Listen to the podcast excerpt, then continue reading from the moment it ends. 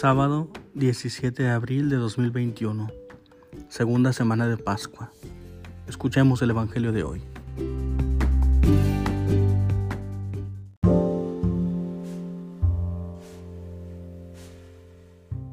Del Santo Evangelio según San Juan. Al atardecer del día de la multiplicación de los panes, los discípulos de Jesús bajaron al lago, se embarcaron y empezaron a atravesar hacia Cafarnaúm ya había caído la noche y Jesús todavía no los había alcanzado. Soplaba un viento fuerte y las aguas del lago se iban encrespando. Cuando habían avanzado unos cinco o seis kilómetros, vieron a Jesús caminando sobre las aguas, acercándose a la barca y se asustaron. Pero él les dijo, Soy yo, no tengan miedo. Ellos quisieron recogerlo a bordo y rápidamente la barca tocó tierra en el lugar a donde se dirigían. Palabra del Señor. Gloria a ti, Señor Jesús.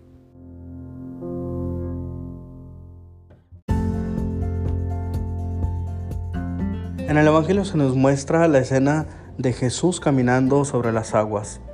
Pero el centro del episodio, diferente a los demás relatos de los Evangelios sinópticos, no es la fe o incredulidad de los discípulos, así como tampoco el rescate de la tempestad sino que el centro del mensaje será la afirmación de Jesús, yo soy, no teman. Y la barca llegando a la otra orilla del agua, pues la tempestad la había arrastrado el agua adentro. Vemos aquí cómo Jesús, en esta afirmación, yo soy, no tengan miedo, nos trata de decir un título un poco más elevado que el que había hecho el día de ayer con la multiplicación de los panes. La gente lo quiere proclamar rey, pero Jesús no se conforma con esos títulos políticos, con esos títulos que son simplemente humanos. Jesús es el Hijo de Dios y por lo tanto puede ostentar este título divino, yo soy. Pero además, esto no es para darse alarde, como nos lo va a decir después San Pablo, que Jesús no hizo alarde de su condición divina, sino que más bien es para darnos a entender cómo Dios ha querido habitar entre nosotros y ha querido estar en medio de nosotros. Es por eso que les dice no teman. Estos discípulos se han adentrado en el lago. Imaginémonos la escena. Están eh, quizás sucumbiendo en la barca.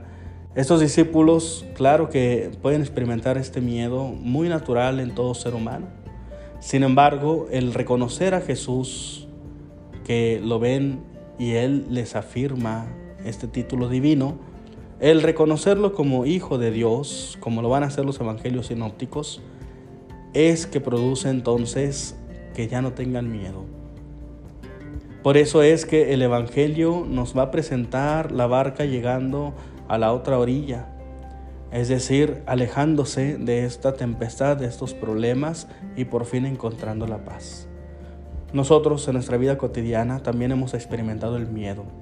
¿A qué le tienes miedo? Nosotros como seres humanos, claro que lo vamos a seguir experimentando toda nuestra vida.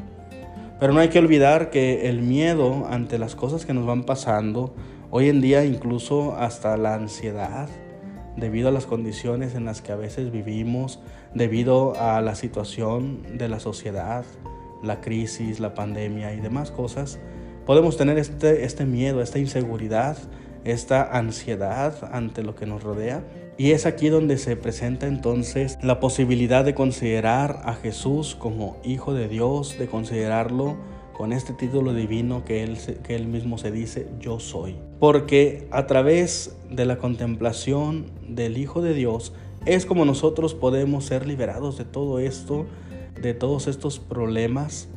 Nosotros podemos llegar a la tierra firme, porque a veces nos vamos embarcando eh, hacia lo desconocido, vamos adentrándonos hacia un mar completamente inmenso en el que nos sentimos solos, nos sentimos desolados, nos sentimos eh, sin suficiente fuerza, sin suficiente capacidad. Y es ahí donde necesitamos la presencia de Jesús. Jesús que viene a nosotros, que toma la iniciativa, el Hijo de Dios que ha querido habitar entre nosotros para que la humanidad sea redimida para que la humanidad sea divinizada. Y es por eso que en Jesús nosotros tocamos tierra firme. En Jesús nosotros estamos viviendo sin el miedo. En Jesús nosotros encontramos la paz para hacer a un lado todo aquello que nos preocupa.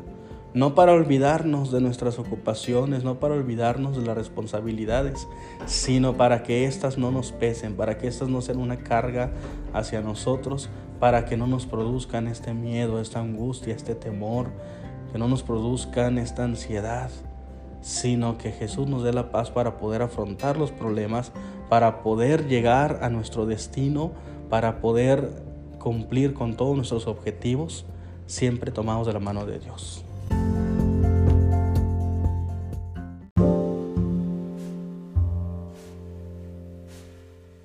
El Señor te bendiga y te guarde. El Señor haga resplandecer su rostro sobre ti y te mire con buenos ojos. El Señor vuelva hacia ti su rostro y te dé la paz.